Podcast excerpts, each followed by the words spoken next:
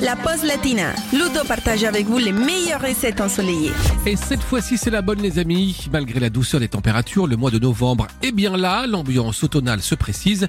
Et du coup, il faut attaquer la préparation de la soupe. Mais attention, de la soupe caliente et pleine de soleil si possible.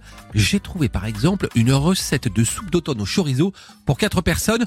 Vous m'en direz des nouvelles. Et on commence bien sûr avec la liste des ingrédients.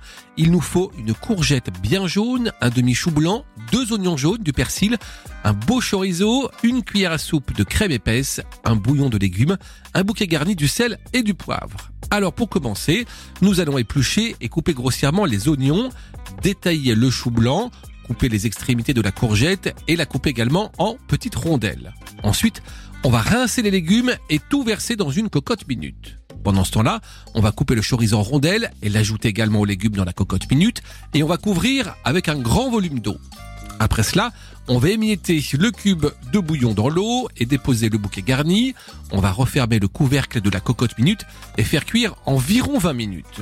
Une fois le temps écoulé, on évacue bien sûr la vapeur et on ouvre le couvercle de la cocotte.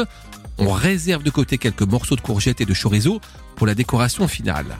Maintenant, on va mixer le chorizo et les légumes à l'aide d'un mixeur à main. On va bien sûr assaisonner le tout, ajouter le persil, la crème puis mélanger.